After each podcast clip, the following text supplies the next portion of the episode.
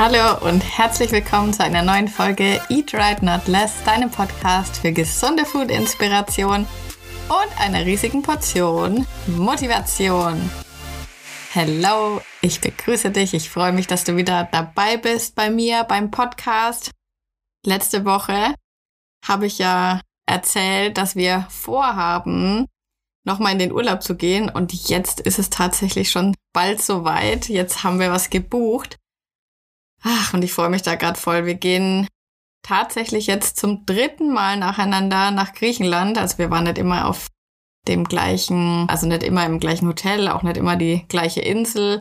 Wir waren letztes Jahr Kreta, jetzt dieses Jahr Rhodos und jetzt wird's nochmal Korfu. Ich sag dann danach vielleicht Bescheid, wie das Hotel war. Das kann ich vorher immer schlecht was dazu sagen, wenn ich es noch nicht ausprobiert habe. Aber ich freue mich. Ich bin ja voll der Urlaubs. Der, der Thomas nennt mich immer Trüffelschwein, was so Urlaub angeht, weil ich wirklich immer so lang suche, bis ich das Perfekte habe. Wir wollten eigentlich erst nach Mallorca gehen, aber da muss ich sagen, irgendwie, ja, war da irgendwie nichts Gescheites dabei und abgesehen davon muss ich auch dazu sagen, wir hatten jetzt nicht so Lust, mega viel mit dem Auto rumzufahren. Dafür ist Mallorca natürlich mega geil. Ich liebe Mallorca. Aber so für einen Hotel entspannen, relaxed, Chillurlaub sind dann doch andere Länder bisschen besser, sage ich mal. Zumindest habe ich so die Erfahrung gemacht, dass die Qualität auch vom Essen und so dann Türkei, Griechenland und so weiter dann doch bisschen besser ist. Mm, ja, eigentlich wollte man ursprünglich in die Türkei, das wäre mir am allerliebsten gewesen, aber irgendwie durch, ja, was weiß ich, aktuelle Regelungen ist es da, glaube ich, so, dass irgendwie nicht so viel los ist. Und deswegen haben wir jetzt gesagt, okay, gehen wir nochmal nach Griechenland. Ich freue mich jetzt auch mega, mega, mega. Ich glaube, Corfu, zumindest habe ich es gelesen, liegt so, dass es jetzt dann auch im Oktober noch relativ heiß oder was heißt heiß, warm sein soll. Also ganz okay, bisschen Sonne. Wird auf jeden Fall hoffentlich noch da sein. Und falls jetzt jemand vorhat, mich zu fragen, wie ich mich im Urlaub ernähre, also ich werde auf jeden Fall keine Kalorien zählen, sage ich mal. Ich meine, ja, Dafür brauche ich ja auch nicht unbedingt jetzt in den äh, All-Inclusive Hotel-Urlaub gehen, wo, wo ich dann sage, ich ähm, ja, möchte mich hier kalorienarm ernähren. Natürlich schaue ich auch immer auf meine Basics, auf meine ja, Standards, die ich so habe. Also ich würde jetzt nichts essen, was ich jetzt im normalen Leben jetzt auch niemals essen würde. Also es gibt ja schon so Sachen, was weiß ich, so eine komplett, jetzt nur mal als Beispiel, so eine Bärchenwurst oder sowas. das wäre jetzt nichts für mich. Aber ja, vielleicht äh, werde ich auch ein, zwei Stories drehen, mal schauen. Und dann kann ich ja zum Beispiel auch so einen Hotelbuffet-Guide mal machen. Das habe ich schon manchmal gemacht. Ich weiß, das liebt ihr immer. Mal schauen, wie es dann da so ist und ob ich das gut fotografieren kann. Ja, und weißt du, was witzig ist, was mir da mal aufgefallen ist, als ich das Hotel nämlich gesucht habe?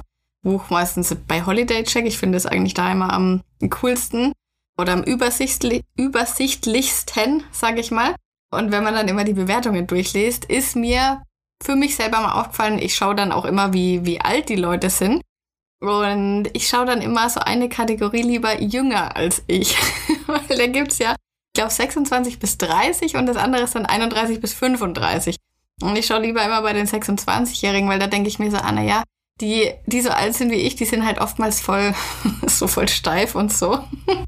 Und ja, finden dann halt überall so einen, einen Fehler, sind so richtig strikt oder finden halt vielleicht auch andere Sachen wichtig als ich. Dann schaue ich immer lieber bei den eins Jüngeren, die sind, irgendwie kommt es mir manchmal so vor, als sind die eher auf meiner Wellenlänge. Ich komme mir auch, ehrlich gesagt, nie so alt vor, wie ich jetzt bin. Ich habe gerade Anführungsstrichzeichen gemacht. Ich bin ja nicht alt, aber 26 bin ich auch nicht mehr. Ja, 19 bis 24 schaue ich nie, weil da denke ich mir immer, naja, die können doch gar nicht so oft im Urlaub gewesen sein, ob die das schon so beurteilen können. ja, aber da habe ich mir gedacht, ach, das ist ja eigentlich auch interessant. ja, so, Vorgeplänkel ist vorbei. Wir steigen ein, würde ich sagen. Falls du die Podcast-Folge von letzter Woche noch nicht gehört hast, das war ja ein QA mit richtig, richtig guten Fragen. Auf Instagram kamen die über den Fragensticker. Und es waren so viele coole Fragen, dass ich noch eine Folge draus mache. Und ehrlich gesagt, könnte ich sogar wahrscheinlich noch eine draus machen. Da kannst du mir mal Feedback geben, ob du das noch hören willst. Da waren echt richtig, richtig coole, außergewöhnliche Fragen dabei. Und wir starten mit der Frage von der Simona. Und zwar, was ist in deinen Augen ein realistisches Abnehmziel pro Woche? Und das finde ich eine richtig coole Frage, weil sie eben auch den, den Begriff realistisch da drinnen hat. Und ja, also wir sind ja schon ein bisschen darauf geprimed, dass wir völlig unrealistische Erwartungen haben. Das liegt natürlich an diesen ganzen Zeitschriften, die es da gibt, ja, an vielen Diätversprechen und so weiter, die man halt nun mal irgendwie so verinnerlicht hat. Und alles, was sowas ist wie fünf Kilo in einer Woche, da weißt du natürlich, auch wenn du hier den Podcast hörst, weißt du natürlich, das ist absoluter Scam. das kann nichts Richtiges sein. Und man kann aber schon mal so ganz grob so einen Richtwert sagen, was denn pro Woche drin ist. Da kann man jetzt auch nicht sagen, zum Beispiel so ein Kilo oder 500 Gramm, weil das kommt natürlich auch immer auf dein Ausgangsgewicht drauf an. Wenn du nämlich sowieso schon ein bisschen weniger wiegst, dann ist natürlich weniger drin, als wenn du jetzt, sag mal mal, 30 Kilo Übergewicht hast und viel verlieren kannst. Und natürlich kommt es auch ein bisschen auf die Ernährung drauf an. Ich meine, wenn du jetzt schon recht gut dabei bist, dich hauptsächlich unverarbeitet, proteinreich und so weiter ernährst, dann wird sich da in den ersten, in einer Woche jetzt auch nicht so mega viel tun, wie wenn du quasi von einer kompletten Fastfood-Ernährung in ein Defizit gehst mit besserer Lebensmittelauswahl. Also das muss man immer wissen. Deswegen natürlich, wenn jemand jetzt 100 Kilo wiegt, kann man klar sagen, okay, vielleicht kann die Person schon in einer Woche mal 5 Kilo abnehmen, aber jetzt so für die, für den normalen Anspruch kann man das jetzt auf jeden Fall nicht gelten lassen. Und da habe ich mal schnell im Kopf ausgerechnet. Ich brauche für sowas immer einen, einen Dreisatzrechner mit freundlicher Unterstützung von, wie heißt die Seite, wo ich immer bin? Mathe Power, glaube ich. da rechne ich sowas immer aus. Also 0,5 bis 1 Prozent deines Körpergewichts. Das ist eine normale ähm, oder realistische Erwartung, die man so pro Woche haben kann. Und wenn du jetzt 60 Kilo wiegst, dann wären das jetzt 0,3 äh, bis 0,6 Kilo, also 300 Gramm bis 600 Gramm pro Woche. Und wenn du jetzt sagst, Mensch, ja, ich habe noch ein bisschen mehr drauf oder ich wiege jetzt beispielsweise 78 Kilo, dann wären das 0,39 bis 0,78, also jetzt mal gerundet, 400 Gramm bis ungefähr 800 Gramm. Und das ist jetzt ja wahrscheinlich weniger, als die meisten sich erhoffen würde. Aber mit so einer soliden Abnahme ist dann eben auch sichergestellt, dass man nicht nach zwei Wochen vor Heißhunger zerfließt und auch unsere Muskeln, die wir uns ja hart erarbeiten im Fitnessstudio oder wo auch immer, ja, dass die sich nicht in Luft auflösen. Das passiert nun mal leider, wenn man ein zu großes Defizit hat und auch wenn man nicht auf die Makros achtet. Also du kannst es dir ja für dich einfach mal durchrechnen. 0,5 bis 1 Prozent deines Körpergewichts ist ein realistisches Ziel, was man so pro Woche anpeilen kann. Es bedeutet aber auch natürlich nicht, dass es jede Woche jetzt wirklich immer 0,5 oder immer 1% runtergeht. Es sind vielleicht manchmal 100 Gramm, aber manchmal sind es dafür in der Woche drauf dann vielleicht 500. Und so gleicht sich das dann immer wieder aus.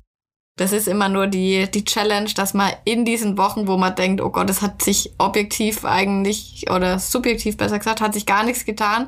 Ja, dass man da dann eben einfach trotzdem durchzieht und dran bleibt, weil wenn man weiß, man ist im Defizit sicher, dann wird sich früher oder später was tun. Manchmal sind die Gewichtsverluste da so ein bisschen maskiert, auch zum Beispiel durch Wassereinlagerungen und so weiter.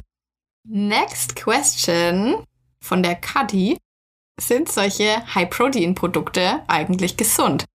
Und da müssen wir erstmal ein bisschen differenzieren, weil die Lebensmittelindustrie, die macht uns ja mittlerweile glauben, dass quasi alles irgendwie jetzt speziell High Protein ist. Ich habe jetzt Skier, Magerquark, Hüttenkäse, habe ich jetzt alles schon in der High-Protein-Variante gesehen. Also, dass es halt quasi speziell so gelabelt ist, aber natürlich ist ein Skier, ein Magerquark oder auch ein Hüttenkäse ist ja per se schon proteinreich und ist natürlich ein gutes und sinnvolles Produkt und auch ein gesundes Produkt. Aber ich denke mal eher, dass da sowas gemeint ist wie High-Protein-Pudding, High-Protein-Eis und so weiter. Und nee, das sind keine gesunden Lebensmittel.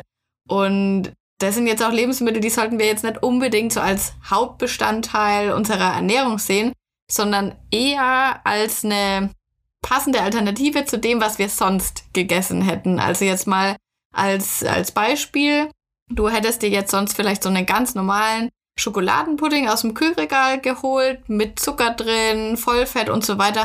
Der ist ja jetzt nicht sonderlich gesund. Aber stattdessen hast du jetzt eben quasi die Möglichkeit, so einen High-Protein Schokopudding zu nehmen. Der ist jetzt auch nicht gesund, aber er liefert dir dafür immerhin halt mehr Protein, hat keinen extra Zucker mit drinnen. Also so kann man das vielleicht eher ein bisschen sehen. Das ist jetzt nichts, wo wir unseren täglichen Proteinbedarf damit decken sollen. Und es ist jetzt auch nichts, was wir jetzt wirklich jeden Tag unbedingt essen müssen.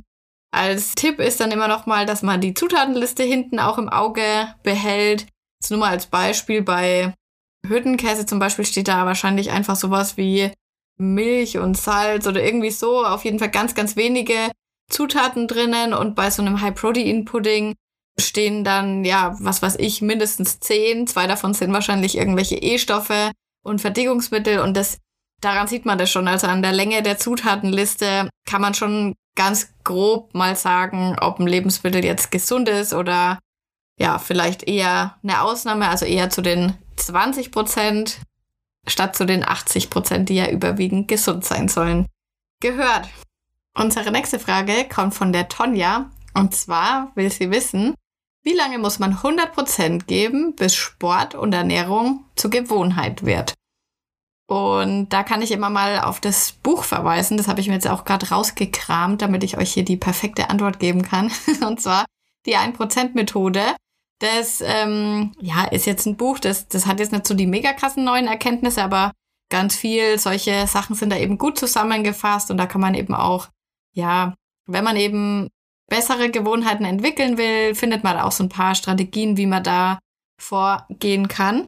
Und ja, findet halt gute Beispiele, kann sich da vielleicht selber dann auch so ein System entwickeln. Und an sich ist die Frage nicht, wie lange man braucht, um eine Gewohnheit zu entwickeln, sondern eher, wie oft man was machen muss, damit es eine Gewohnheit wird, weil, ich lese mal vor, Gewohnheiten entstehen nicht mit der Zeit, sondern durch Wiederholung.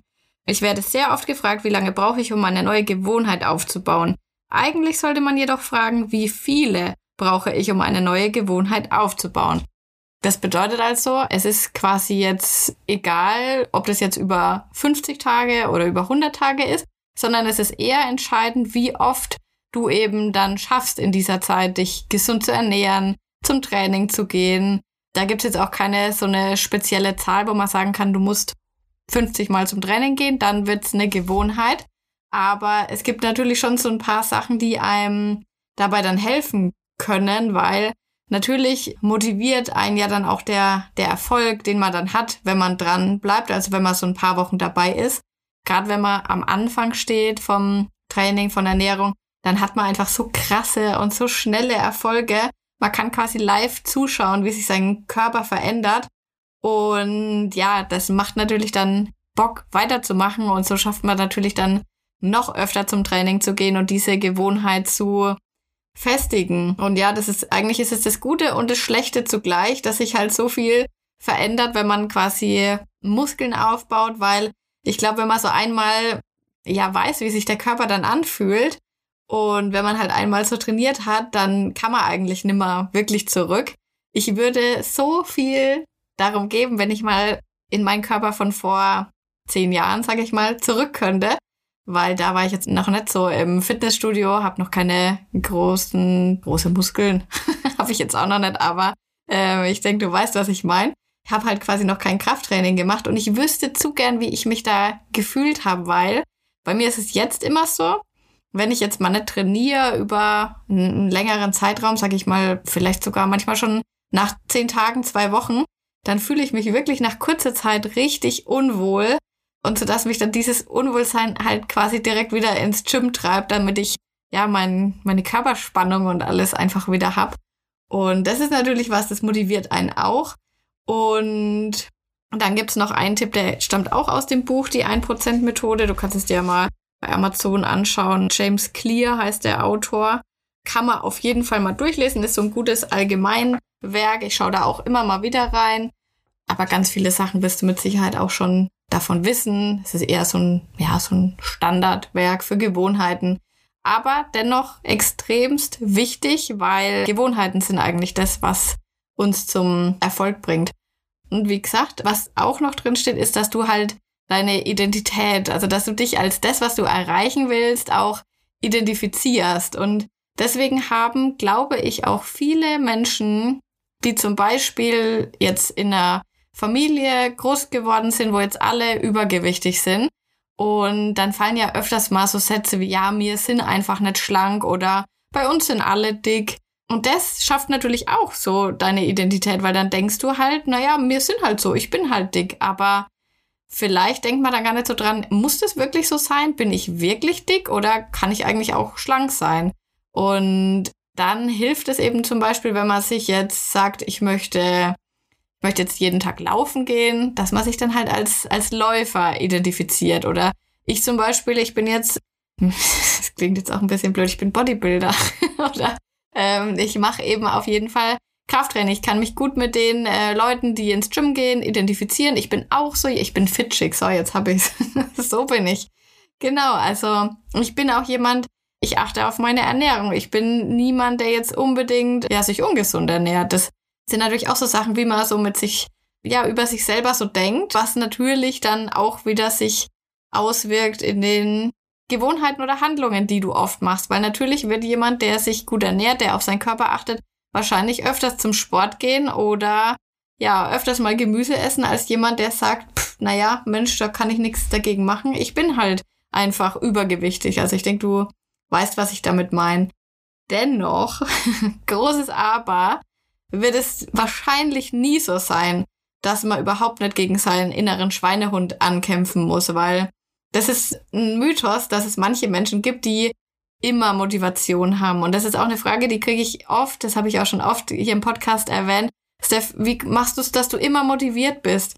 Und also mir geht's nicht so. Ich bin nicht immer motiviert. Ich bin mit Abstand öfters nicht motiviert, ins Fitness zu gehen, als dass ich jetzt wirklich sage, Mensch, geil, heute habe ich aber Bock, du. Da lege ich mir noch mal ein paar Scheiben extra drauf. Klar, solche Tage gibt's auch, aber die anderen sind eigentlich überwiegend und das muss man einfach wissen. Also die Motivation ist schön, aber wichtiger ist zu gehen, wenn man auch nicht unbedingt will, weil das sind gerade die Trainings, die einen dann eben stärker machen, sage ich mal, weil sie schwieriger sind und wo man dann auch wirklich daran wächst und wo man dann auch wirklich diese Gewohnheiten bildet. Also pauschal kann ich es nicht sagen, wie lange das braucht, bis man das wirklich gut etabliert hat. Aber ich vermute mal schon so oft, bis man dann eben Erfolge bei sich selber spürt, bis man Veränderungen an seinem Körper bemerkt, vielleicht auch an der Gesundheit, dass man auf einmal fitter ist und so. Und dann machst du einfach noch so lang weiter, bis du es nicht mehr rausbekommst und bis du es dir nicht mehr anders vorstellen kannst. Ihr könnt mir übrigens auch zu allen Fragen und Antworten und so, die ich jetzt so gebe, interessiert mich auch immer eure Meinung. Also schreibt mir da unbedingt gerne auf Insta, falls ihr was zu sagen habt. Es interessiert mich immer voll. Ich freue mich da über eure Nachrichten immer, wenn wir über den Podcast quatschen können. Next question ist von der Ne Zaburabi.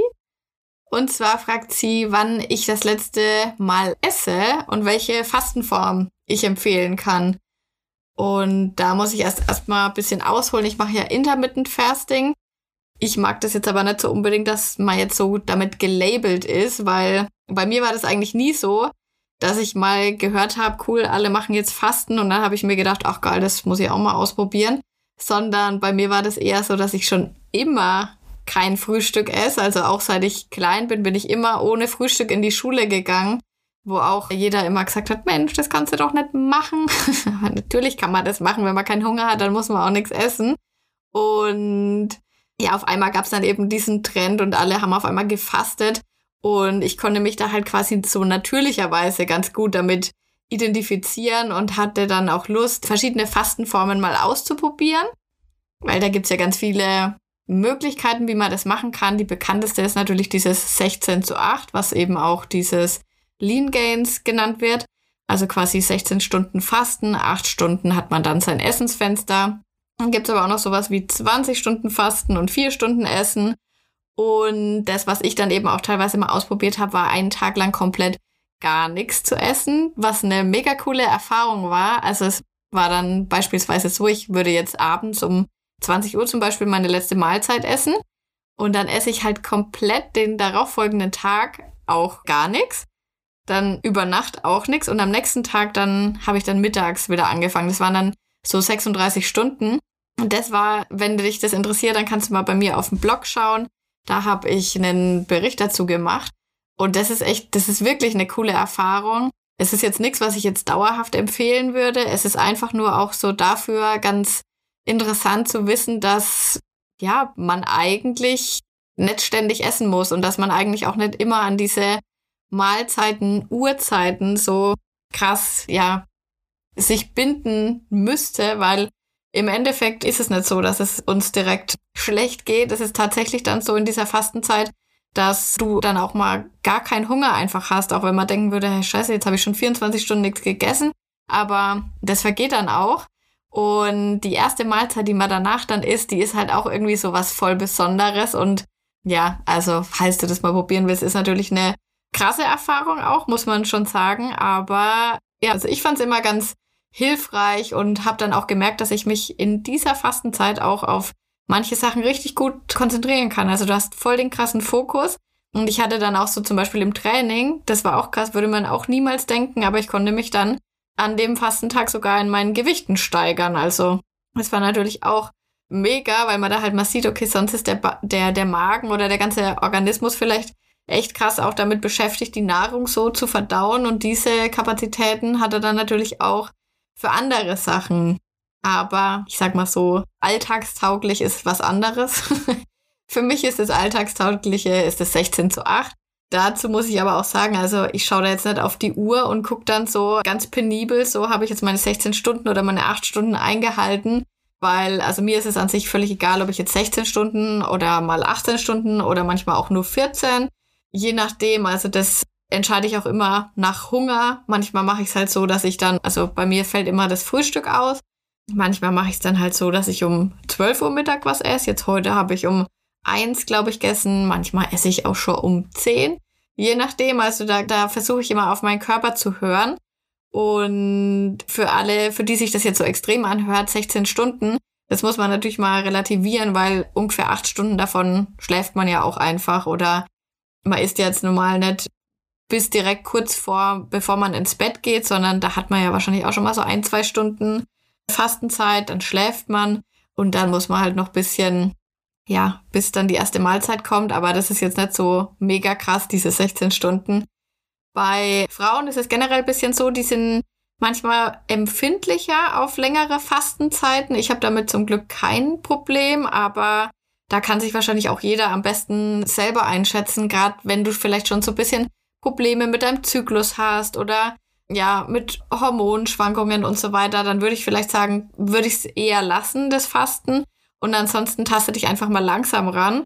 Guck halt einfach mal, wie machst denn du das jetzt gerade so? Also wenn du zum Beispiel jetzt mal ausrechnest, hm, normalerweise esse ich immer abends um neun das letzte Mal und dann halt früh um sieben, dann versuch doch einfach mal vielleicht erstmal um acht zu essen und taste dich da einfach so langsam ran und, und schau, ob das dir taugt. Aber generell muss man auch sagen, Fasten ist jetzt nichts, was man jetzt zum Abnehmen machen muss.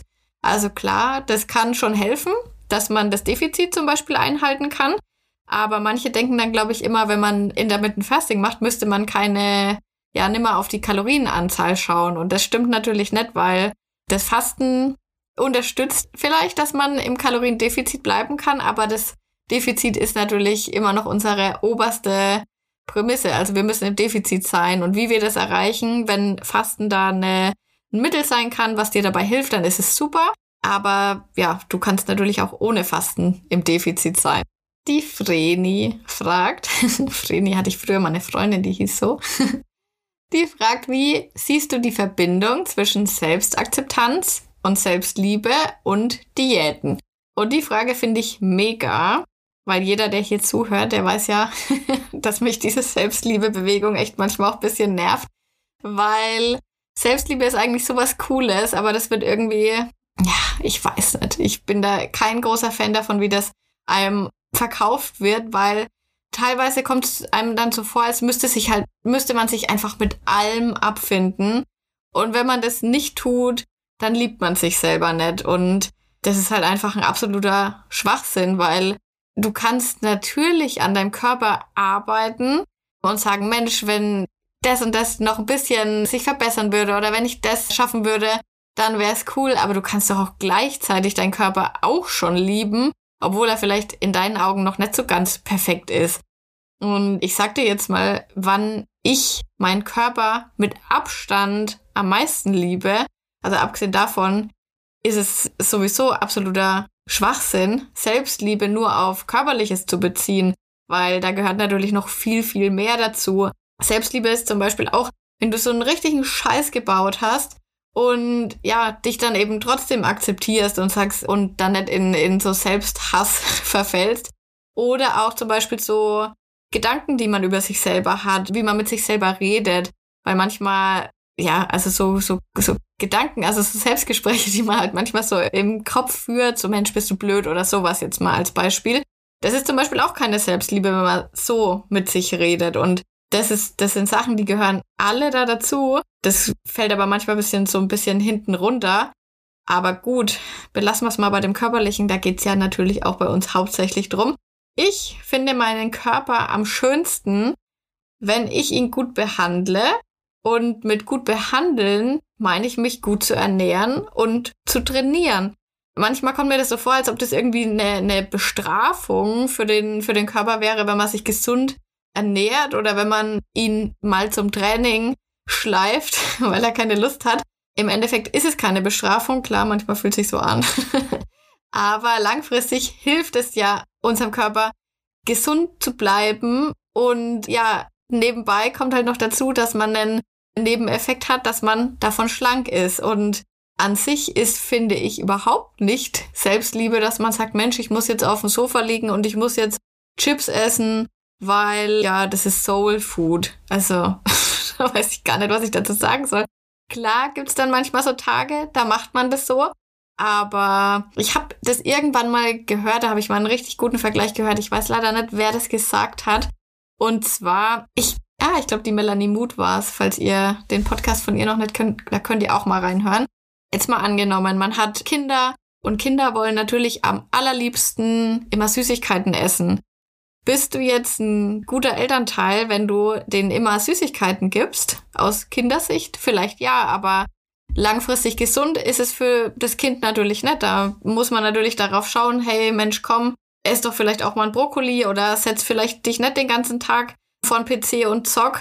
Und klar ist das ein bisschen unangenehm, aber es ist eigentlich das Bessere für das Kind. Und genauso ist es für unseren Körper auch. Unser Körper möchte eigentlich nicht unbedingt ins Fitnessstudio gehen, er möchte sich schon gar nicht anstrengen und schon gar nicht möchte er Muskeln aufbauen, weil das für ihn natürlich extrem anstrengend ist. Aber dennoch ist es ja eigentlich das Bessere für unseren Körper. Und ich sage jetzt mal was, das hört man sehr selten. Aber ich, ich sage das jetzt trotzdem einfach mal. Ich hoffe, es wirkt jetzt nicht arrogant oder so, so soll es auf jeden Fall nicht sein. Ich war neulich beim Jumping und überall ähm, in dem ganzen Raum sind so Spiegel. Also man sieht sich immer, während man da rumhüpft. Und weißt du, was ich mir da gedacht habe, als ich mich da mit meinem hochroten Tomatenkopf hab hüpfen sehen?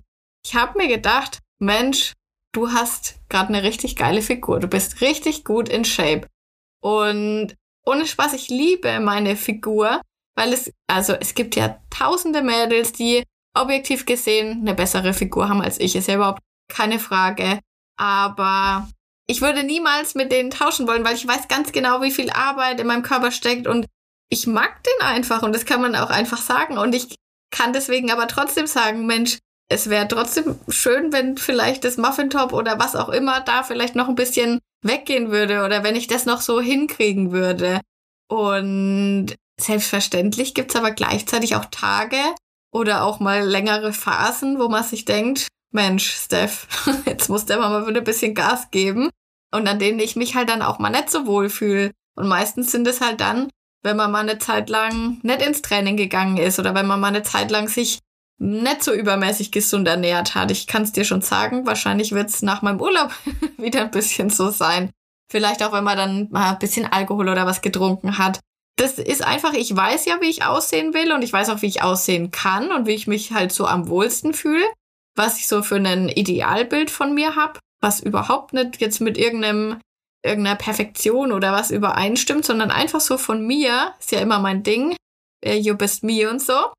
Ja, und wenn das eben nicht so ist, dann mache ich was dagegen. Ganz einfach. Und das ist ja auch so, keine Ahnung, bei allen an anderen Sachen ist es auch so. Wenn ich, äh, wenn mir meine Haare nicht gefallen, dann, dann gehe ich zum Friseur und ändere was. Das heißt jetzt nicht, dass ich meine Haare an sich nicht mag. Und genauso finde ich das da.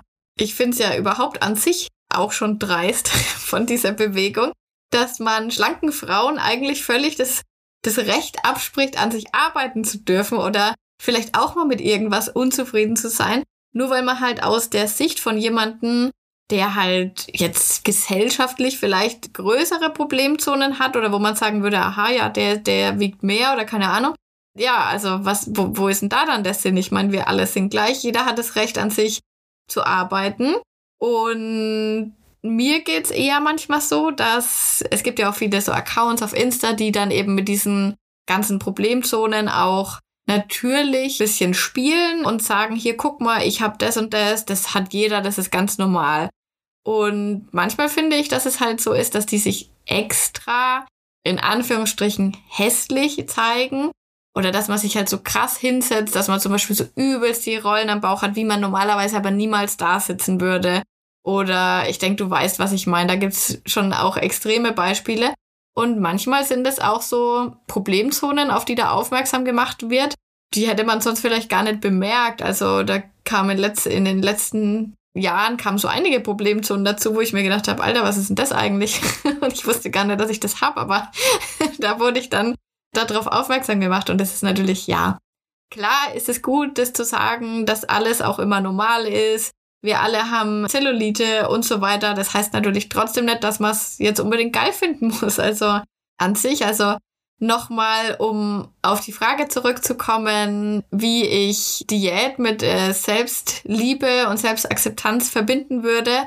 An sich bedeutet Diät ja eigentlich Lebensstil. Und das hat nur eben einfach immer bei uns ja die Auffassung, dass es eben mit Abnehmen was zu tun hat. Aber eigentlich kann eine Diät alles Mögliche heißen. Also wenn ich mich jetzt zum Beispiel glutenfrei ernähre, wäre das jetzt auch eine Diät. Oder du kannst ja zum Beispiel auch zunehmen wollen, dann machst du eben eine Diät zum Zunehmen. Und an sich wäre es echt mal geil, wenn es ein anderes Wort zum Abnehmen geben würde als Diät. Aber klar, es ist nun mal das, was wir alle auch verstehen.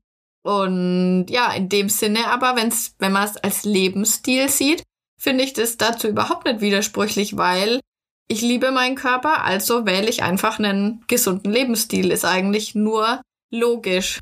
Und klar, Diät bedeutet eben auch oftmals oder wahrscheinlich meistens so in unserem Verständnis abnehmen.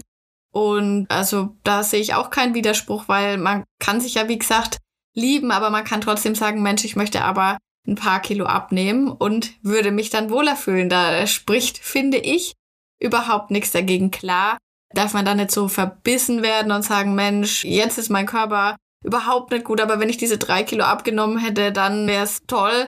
Das ist natürlich ein Quatsch, aber grundsätzlich ist es schon so, dass, das hatte ich auch neulich auf Insta schon mal gepostet, dass wenn man sich eben gut ernährt, wenn man auf seine Makros achtet, wenn man seine ja, überwiegende gesunde Ernährung einfach hat, und ins Training geht, dann wird sowieso diese Zahl auf der Waage ein bisschen, ja, rückt eigentlich in den Hintergrund, weil man fühlt sich dann automatisch irgendwie schon gut und man sieht dann einfach auch Veränderungen im Spiegel und ob das die Waage dann wirklich auch zeigt, ist dann im Endeffekt wurscht. So, eine mache ich auf jeden Fall noch. Jetzt sind wir schon wieder so weit. Ich sag's euch, das, das sind echt gute Fragen dabei gewesen. Ah, jetzt habe ich nur leider kein, da habe ich jetzt den Namen nicht dazu notiert. Ich hoffe, ihr seht es mir nach. Also, Frage ist, was sollte man essen, wenn man auswärts isst? Ist ein Salat immer die beste Wahl? Da kann ich schon mal sagen, also ein Salat kann auf jeden Fall auch ordentlich reinhauen. Da darf man sich nicht so täuschen lassen. Und zwar waren wir neulich auch mal essen bei unserem Lieblingsitaliener. Normalerweise versuche ich auch so, wenn ich auf die Kalorien schaue, nicht unbedingt jetzt zum Italiener zu gehen, weil das ist wirklich nicht die beste Wahl für gesundes Essen. Äh, ich glaube, so Italiener, so Pasta und Pizza ist so ziemlich das Ungesündeste, was man essen kann. Aber naja, ich habe dann gedacht, okay, ich finde auf jeden Fall auch was. Die haben ja auch Salate und so weiter. Und habe mir dann zwei Sachen bestellt, und zwar einmal Carpaccio. Das ist auch immer eine, eine ganz gute Variante, ja, wenn man was Proteinreiches, nicht so mega kalorienreiches will. Und ich habe mir noch einen gemischten Salat bestellt mit Dressing. Ja, das war irgendwie so ein, so ein Hausdressing, war so auf jeden Fall so Joghurtbasis. Und dann kam natürlich noch ein Brot dazu. Und dann habe ich das so am Ende mal so ganz grob überschlagen. Es war jetzt echt kein, kein Riesenhaufen, der jetzt da auf meinem, also ich war danach nicht so voll gegessen. Und es waren aber halt doch mindestens, sag ich mal, 800 Kalorien. Weil je nachdem, wie viel Dressing da halt verwendet wird, je nachdem, was im Salat drin ist, auf dem Carpaccio waren dann noch Olivenöl, Parmesan und so weiter. Das muss man natürlich auch alles mittracken. Ja, gerade Salate, wenn dann, oftmals gibt's ja so einen italienischen Salat oder so, wo dann Käse, Schinken, Ei, Thunfisch, Oliven, alles mögliche irgendwie mit drin ist. Und Salat ist eigentlich der geringste Bestandteil. Dann noch mit fetten Joghurtdressing obendrauf und dann noch ein halbes Baguette oder was dazu. Also dann kannst du wirklich eigentlich auch gleich was essen, was du eigentlich haben willst. Oder du guckst halt, dass du ja dir einen echten Salat, zum Beispiel sowas wie mit Putenstreifen oder mit Rinderfilet gibt's auch manchmal oder sowas wie Garnelen. Dann vielleicht das Dressing separat bestellen. Das funktioniert eigentlich meistens problemlos. Oder du machst es dir dann selber an mit Essig und Öl.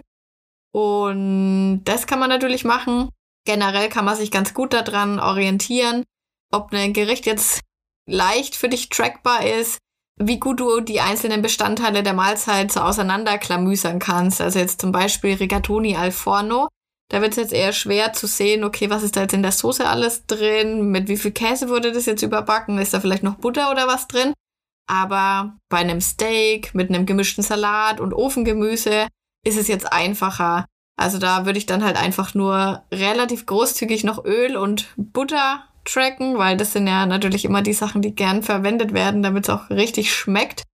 Aber generell muss man schon einfach wissen, wenn man gerade in der Phase ist, wo man penibel auf seine Kalorien schaut und ein Ziel vor Augen hat, dann ist es einfach nicht die beste Wahl, essen zu gehen. Also klar, es gibt solche Läden wie zum Beispiel Dean und David.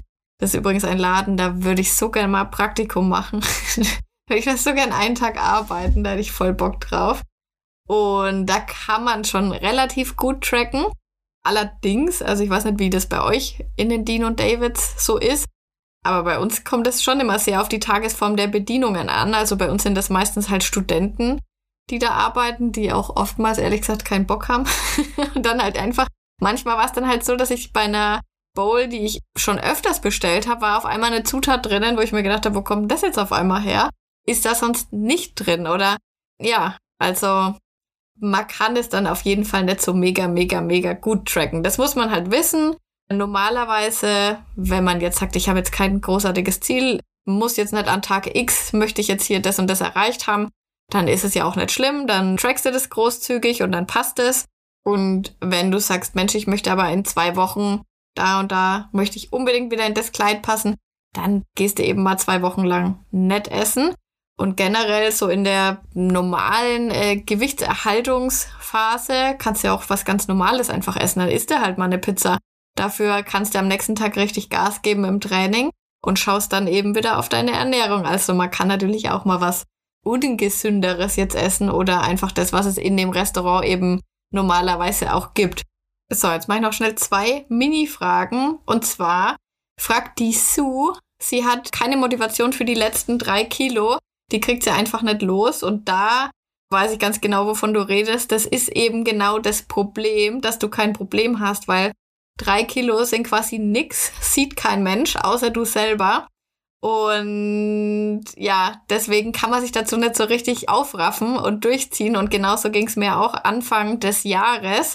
Und dann habe ich ja die Project Me Challenge ins Leben gerufen. Das ist die 28 Tage Abnehmen Challenge verlinke ich euch oder dir unten in den Kommentaren. Damit kriegst du diese drei Kilo auf jeden Fall klein und die Challenge wird dir auf jeden Fall auch wahnsinnig viel Motivation über die vier Wochen geben. Also das wäre mein Tipp für die, ja, so die letzten Pfunde, die jetzt irgendwie so hartnäckig sind, wo man sagt, Mensch, ich habe irgendwie keinen Drive, ich kann nicht dranbleiben. Genau darauf ist die Challenge ja ausgelegt. Und du hast natürlich auch einen kompletten Ernährungsplan für die vier Wochen dabei und Workouts und, und, und. Also, das wäre gelacht, wenn du die Kilos damit nicht loskriegst. So, letzte Frage von der Jacqueline. gibt es sowas wie Gewichtsdepots, die schwieriger zu überwinden sind. Und ja, die gibt's. Und die sind aber auch nicht bei jedem dieselben. Also bei manchen Frauen ist es zum Beispiel so, dass die einen richtig krass flachen Bauch haben, aber dafür haben sie halt so ein bisschen mehr Speicher an den Oberschenkeln. Und bei anderen ist es wieder genau umgekehrt. Also es gibt jetzt nicht die eine Fettstelle, die quasi immer zuletzt weggeht. Das ist auch immer vom eigenen Körper abhängig. Aber bezüglich Bauchfett, das weiß ich ja, dass das auch bei vielen immer ein Wunsch ist, dass man das besser loskriegen mag. Da habe ich schon mal einen Blogpost dazu veröffentlicht, weil da gibt es tatsächlich Hinweise drauf, dass die Qualität der Ernährung da eine Rolle spielen kann, um das loszuwerden. Also dass es eben nicht so ist, wie oftmals auch gesagt wird, dass es einfach nur auf die Kalorien ankommt und wie ich die Kalorien fülle, ist quasi völlig egal, sondern dass es eben schon auf die Lebensmittelauswahl einfach ankommt, also unverarbeitet, ja, proteinreich und so weiter, die ganzen Basics, die ich eben auch schon immer sag, den findest du auf meinem Blog, der heißt Bauchspeck glaube ich, habe ich den genannt. Irgendwie so, wenn ich dran denke, ich versuche dran zu denken, dann verlinke ich es auch hier unten in den Show Notes. Grundsätzlich gibt es allerdings eine Sache, die wir noch beachten müssen. Frauen sind generell nicht so lean wie Männer. Also Männer haben einfach mehr Möglichkeiten, einen niedrigen Körperfettanteil zu haben und Frauen sind dann nicht unbedingt darauf ausgelegt, einfach weil wir halt mehr ja, Speicher in unserem Körper haben, weil wir ja eigentlich auch darauf ausgelegt sind, uns um Nachwuchs zu sorgen und da halt einfach auch ein bisschen mehr Reserven brauchen. Genau, also man darf natürlich nicht davon ausgehen, dass man halt jetzt dauerhaft als Frau irgendwie einen Sixpack haben kann oder so. Klar, bei manchen mag das so sein, aber in der Regel ist es halt nun mal einfach leider nicht so. Ich wünschte auch, es wäre anders. ja, also es gibt auf jeden Fall so ein paar Fettdepots oder Gewichtsdepots, wo man sa sagen kann, Mensch, bei mir geht immer das als letztes weg. Oder das ist am hartnäckigsten, das haben wir alle.